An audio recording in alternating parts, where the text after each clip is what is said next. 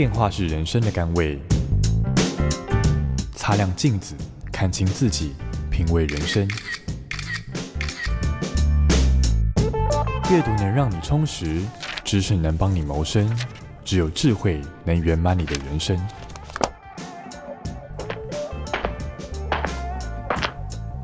周末练金术。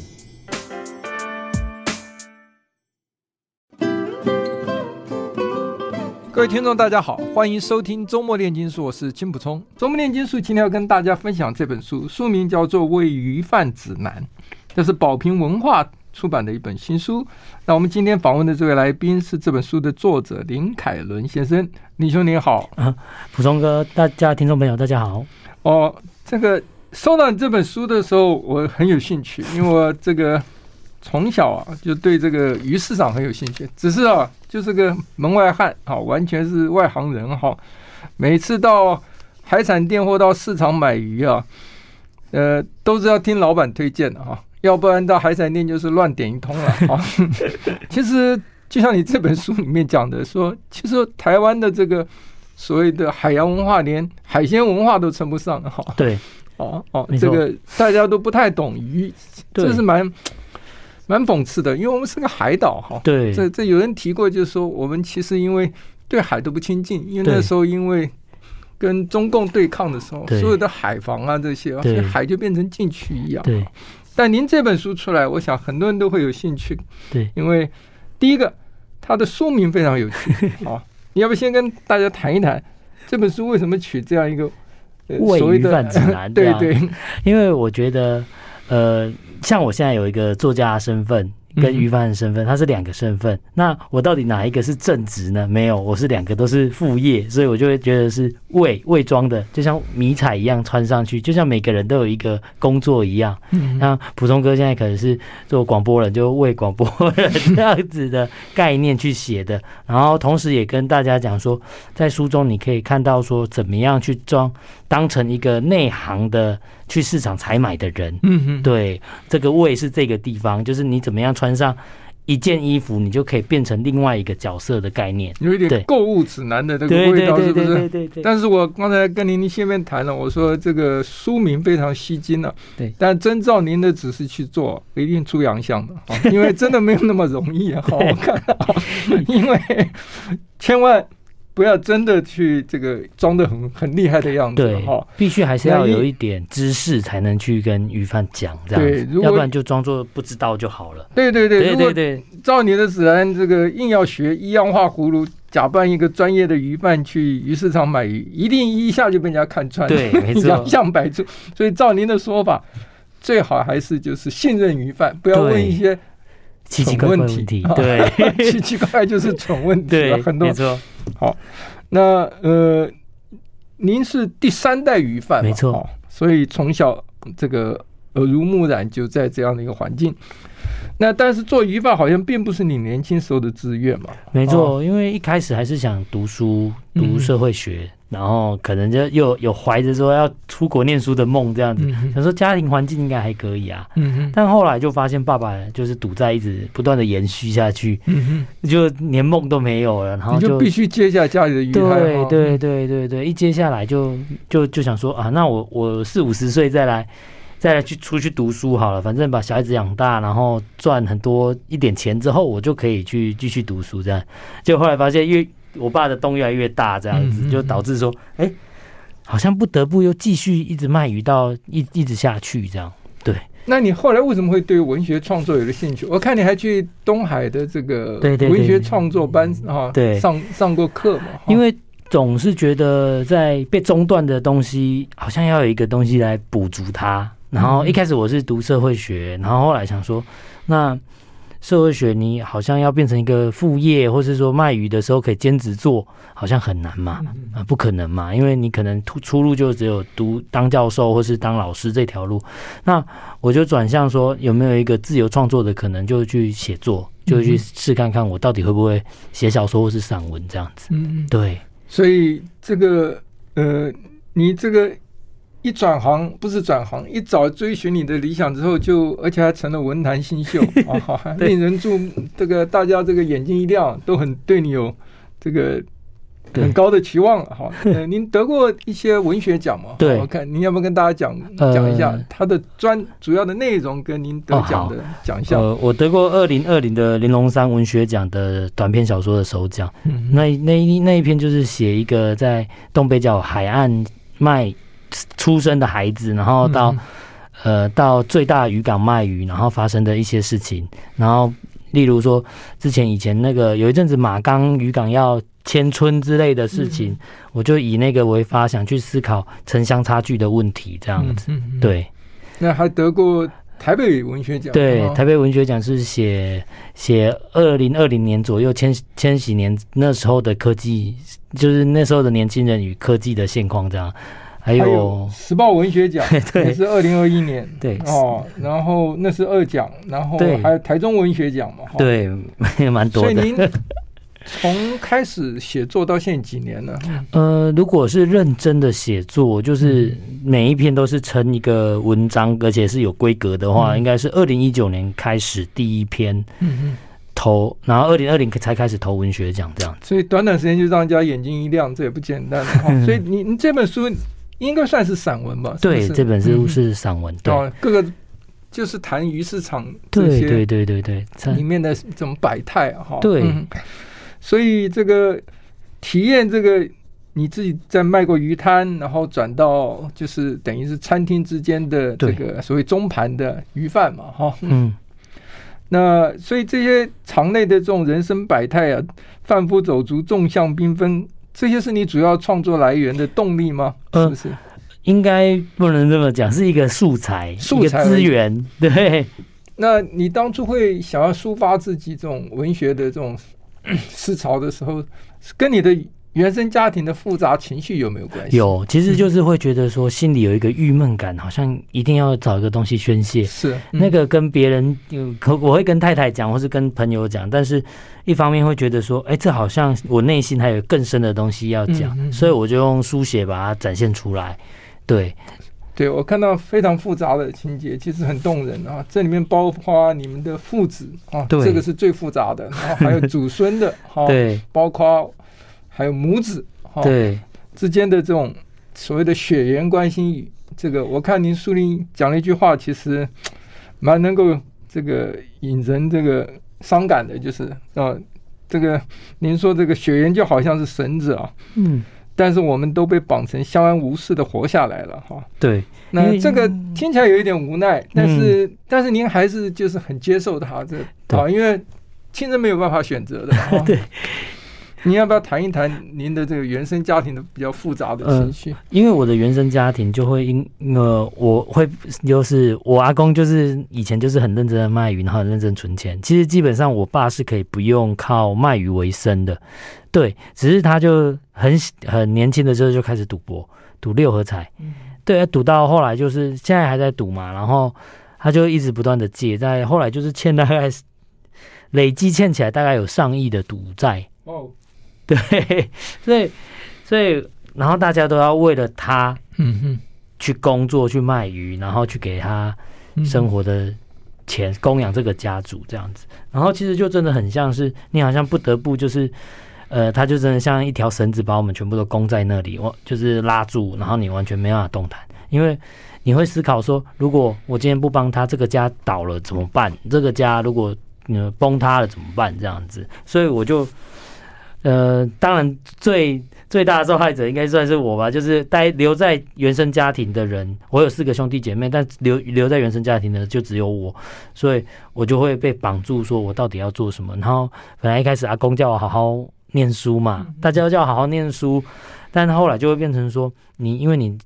呃，每天都在菜市场帮忙，鱼市场帮忙，这样子就会变成好好卖鱼，这才是你的命，这样子。甚至就是读到研究所的时候，他还嗯，家里的人还跟你说，你读到到底读那么高要干嘛？为什么不好好的卖鱼，认分一点？嗯、对啊，那、嗯、非常动人哦，因为你那篇愚公哦，哦，谈到是你阿公教你鱼要对，我们常常有时候也看到这个鱼头跟尾绑在一起成一个愚公这样哈。对，但你在这个文字中。也这个谈到了这个渔工的这个呃，对于鱼啊，在卖鱼的人来讲，是为了让它鳃还会动，对，就是让它像是活着的一样，哦，对，这等于一个销售技巧是是，对，应该就是说它就是因为大家都喜欢看到活鱼，嗯嗯，不喜欢死的，因为活的代表最新鲜嘛。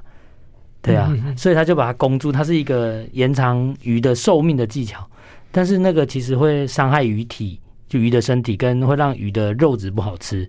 只是大家喜欢看到活的，所以一定要这样子卖这样。对，那那鱼就是很无奈了哈，就是我要展现。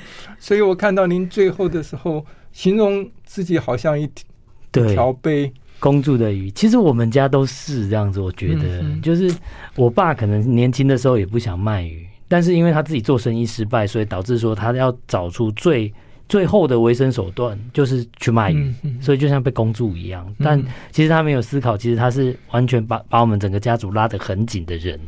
对、嗯，其实他有一点像是绑绳子的人。对对对对对对。所以我看您后面很无奈的提到这一段是其实蛮动人的，就是你说他是在拨弄那个绳子是。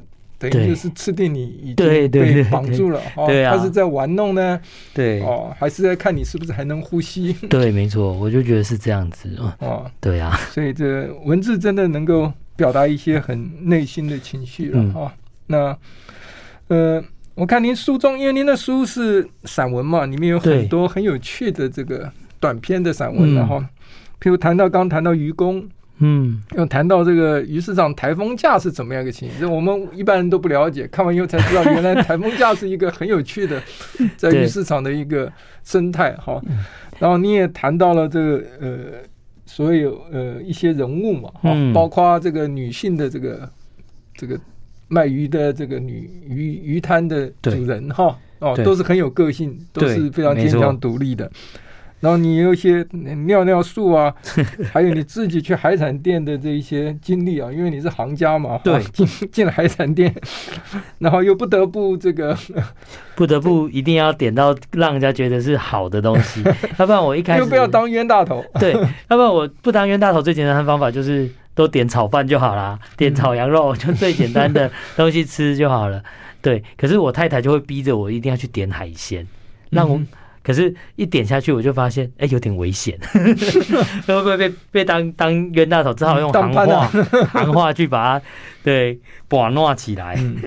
好，我们休息一下，回来你再跟我们谈一谈，就是说你书中有一篇文章特别对我们很有帮助，一般读者就是去市场买鱼的时候选鱼的诀窍有哪一些？没问题。哦，因为我们林兄写的这本书里面，其实真的是各种。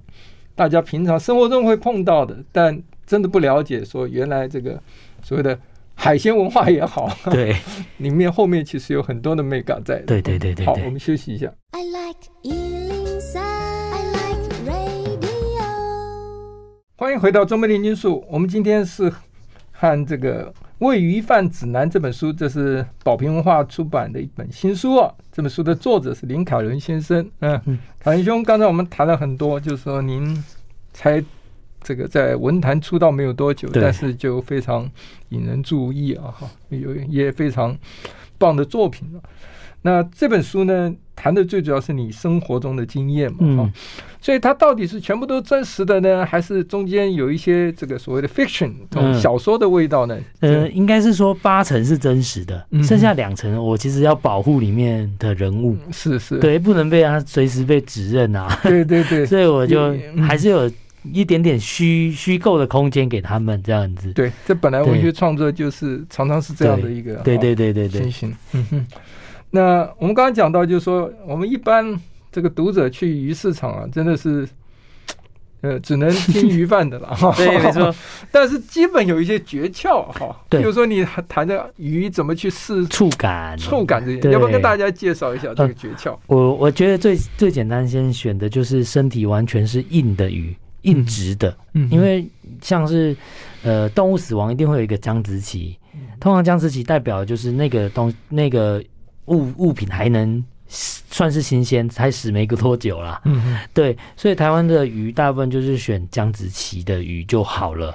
然后接下来，如果真的没有姜子，你要怎么选呢？就是去摸，把自己的手比一个赞，然后手指握到最紧的时候，你去摸摸那个大拇指的肉丘下面、那个、大拇指下面的肉球，那个硬度基本上就还可以吃，嗯、就大概是那样的硬度。对，啊、如果手、嗯、手放松了，就软软的在小拇指的肉球那里，那就不要了。哦、那就软软其实塌塌那是最简单的，对，哦、所以这没有很难。但是其实，在菜市场你就可以运用很多的技巧去。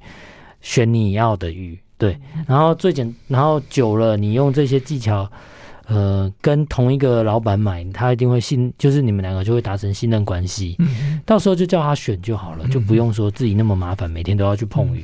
对，因为其实当鱼贩最最重要的是，我们要建立一个长久，让你每天来，嗯哼哼的。购购物习惯，彼此的信任，对，哦、这其实是最重要的，而不是说我要骗你一次，因为，嗯、呃，一尾鱼顶多两三百块好了，如果我多骗你个二三十块，我只是多赚二三十块，其实没什么意义。是，而且下次他也许就不来了，对对对，觉得他有受骗的感觉哈。所以，其实是任何这种。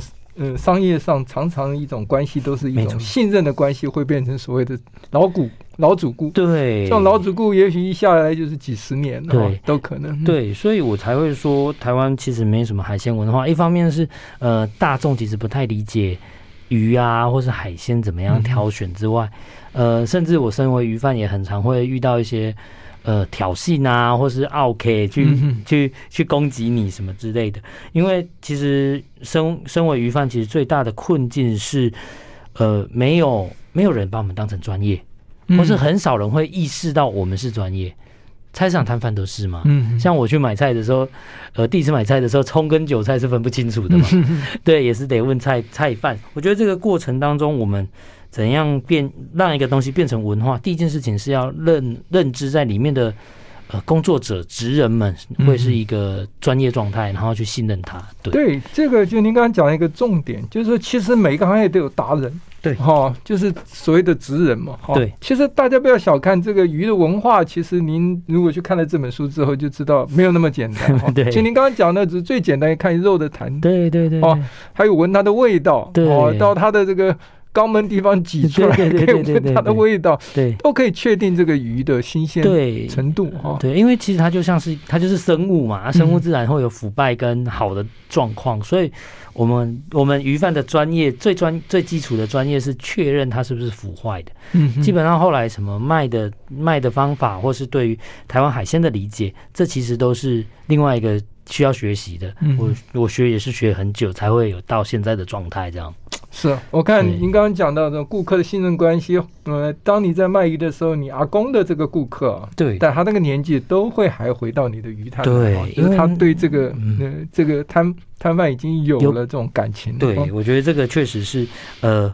在比较早期的社会，确实很常是这样子。嗯，对，对，你就我们可能甚至那种以前那种马祖生啊，我们可能还会他会来我们家做客之类的客人也都有。嗯，对，我觉得那个确实是现代社会反正比较缺少，不容易啊，大家都冷漠了。对 对对对，没有没有那一种以前那种所谓的彼此之间的热情跟建立友谊。对，然后现在可能比较。像超市，你去买鱼，不可能遇到一个鱼贩或是一个专业的人跟你解说这个鱼怎么吃。但是你到菜市场就有，啊，那个信任关系，其实在现代社会是越来越少了。因为我们可能现在只需要买东西，只需要去扫个条码就结束了，这个关系就结束了。好不好吃你回家自理，不好吃我们就拿回去退货嘛。可是市场鱼贩不是这样子的。对，这个尤其是。这种社群媒体出现以后，对，这种所谓的手机文化，对，甚至让人之间，哦，我常开玩笑，就是你看一个男女朋友两个人坐在一起，都还用手机交谈，你真的是 吃饭还用还用赖在传 讯息这样子，两个坐在一起都，对，你真是哎，只能摇头，对，只能说时代不同了，对，好，那您可不可以跟大家介绍一下这个台湾地理位置不同的海域啊？嗯，有那各种大概的鱼种啊，比如说这种所谓澎湖珊瑚礁鱼区啦、黑潮鱼区啊、宜兰的鱼区啦，还对，还为什么东港的鱼这么受欢迎？嗯，因为其实东港就是东港的鱼有一个好处是它它包括了深海底拖的鱼，就像我们东呃宜兰东北角的渔区，然后它也有包含了就是呃远洋的手钓鱼都有。它对它那也是综合区，是不是？对，它是一个台湾比较大的鱼市这样子，所以反而就会，而且也有进口的鱼嘛，哈，呃有，可是进口的鱼大部分不是从从东港来的，嗯嗯、呃，对，有些是空运坐飞机来的，有些是船运的这样子。呃，东港的好处是因为它真的就是。呃，鱼讯也来得快，然后也其实现在就是大家会觉得，以东港的鱼会比较好。其实某种程度上也是因为像是澎湖的鱼比较好，因为它离我们比较远。嗯嗯嗯，对，所以大家会觉得比较好。其实台北也有类似的产产区这样子，只是呃，就因为地理因素。就是远来的和尚会念经的味道，是吧？其实像你是在台中的附近的鱼市的话，其实应该是台中海域的鱼是最新鲜、来的最近的嘛。对，可是呃，现在交通方便，所以就没有差。只是就像是东港这个名字，你就会让人家觉得哇，这个是一个很新鲜的东西，像是名牌一样的。对对对对对对，没错没错。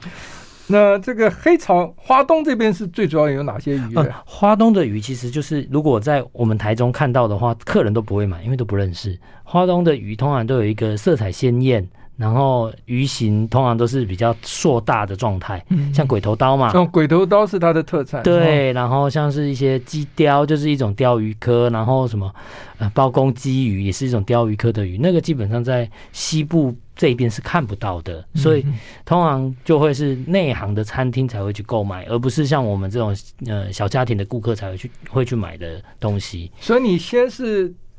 接家里的鱼摊，对，然后因为还是因为你父亲不断的在赌博，所以你就离开了这个鱼摊，自己就去做这个等于中盘的鱼贩。对，那你的生活就变成从鱼摊是比较辛苦的。你休息一下回来跟大家讲一下。好，鱼摊的生活跟你现在的生活中间有什么最艰苦那一段？好，是是怎么样？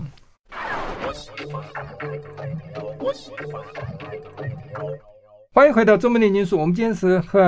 《喂鱼饭指南》这本书的作者林凯伦先生呢，谈他这本新书。这本书是宝瓶文化刚出出版没有多久哈。那凯伦兄刚谈到了，就是说，其实这个鱼贩的生活里面有酸甜苦辣哈。那但是不可讳言，一定是这个。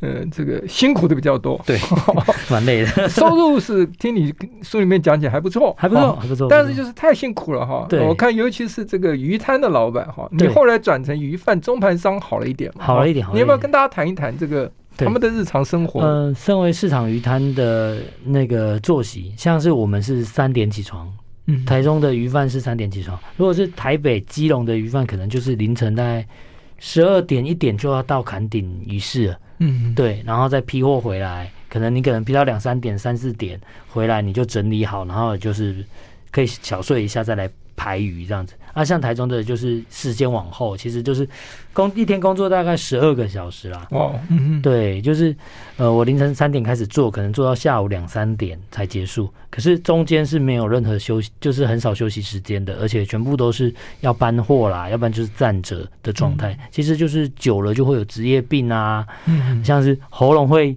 沙哑嘛，因为要喊喊。嗯就是喊客人这样子，然后腰会受伤，嗯，然后脚很容易搬鱼货哈，对，因为搬鱼货，鱼货可能姿势不正确，我看里面就会 受伤。然后鱼货又非常的重，其实大家都觉得那个一个小小的保利龙箱而已，有时候都是一箱小的都是十几公斤，然后大的都二三十公斤这样子。然后，然后早上就早起，早起不可能热身嘛，一起床就一地工作了这样子，所以其实更重要的是你们也。年轻啊，不可能要你们太早睡。哎、欸，对，我都我都十二点才睡。对啊，对不对？所以你看，第一第一段的睡眠只有三小时。对，所以我们都会找时间补眠，所以我们的生活就会切成说睡觉、工作、睡觉、工作这状态。嗯，对啊。然后做批发的时候，像我现在是教餐厅的，呃，初期创业的时候是比较呃也是蛮辛苦的，因为也是凌晨三四点起来，因为没有没有一个稳定的货源，我就必须要自己。花时间花体力去找这样，后来市场、嗯、对，后来建立起货源之后，有一个稳定的货主在供货，一两两三个货主，全台湾的货主在供货之后，我的睡眠时间就才会调到六到六点才起床，就会比较正常一点点。对，哦、所以你后来这个呃这个做了这个鱼贩之后，家庭生活也比较能够正常一点的嘛？对，就是后来做批发鱼贩之后，其实有一段时间是非常的辛苦，就是一天大概三点到晚上六点，做到晚上六点，一天大概十十几个小时，十五个小时的工作。但是我儿女就是说，你我都看不到你啊，就是看不到我，嗯、所以我就把工作砍一半掉，就。我就重新开始，我就想说，我不要做那么累了。嗯，对我，我我赚了那么多钱，不一定以后花得到这样子，嗯、所以我就休息了。我就把时间用的比较。那你写作的时间怎么去找呢？对，嗯、我我写作的时间就因为这样子的因缘，就是我儿女叫我不要工作那么久了。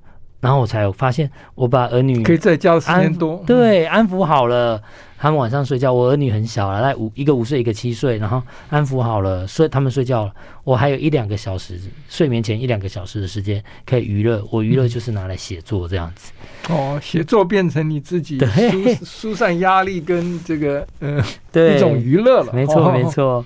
哦，这真的是很辛苦哦。对，那我我看到你书中提到，就是说。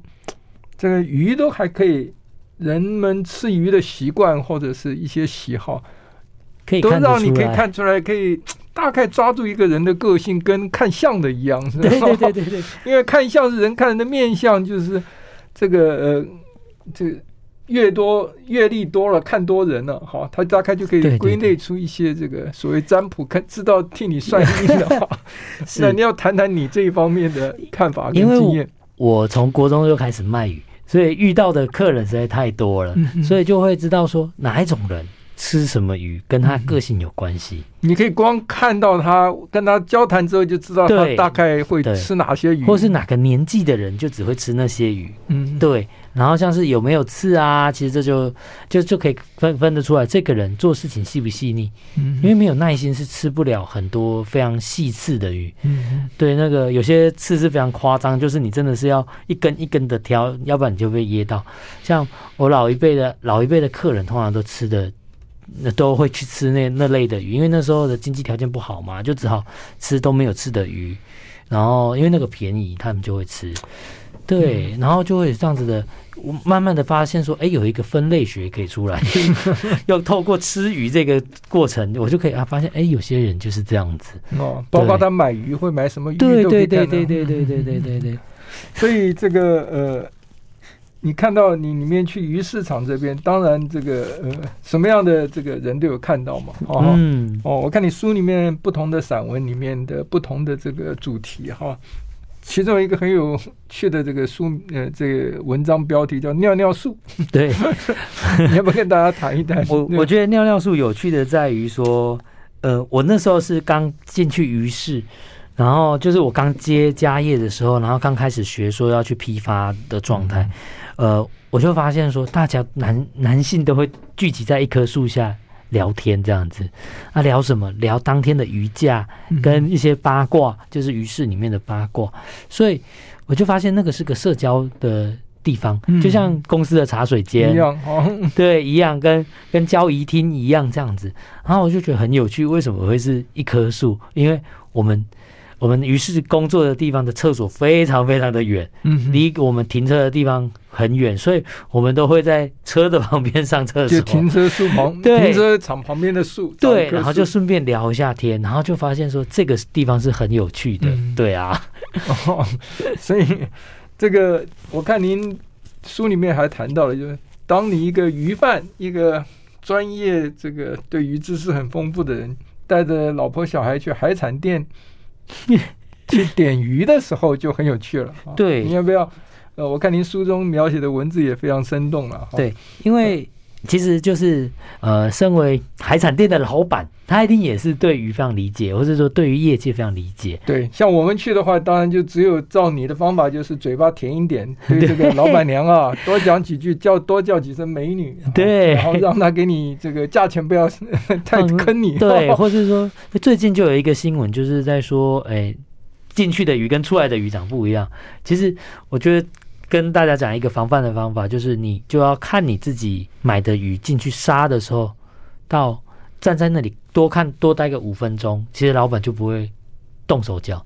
嗯嗯，哦，你这样他就必须捞出来啊。对，或是说他必须要杀好，然后你你看清楚他要烹调的时候，他只要一下锅，他基本上是不能换的。嗯、对对，我们休息一下，回来谈谈您这样的一个专业鱼贩，老跟老婆去点鱼的时候会碰到什么情形 ？I like 103, I like radio。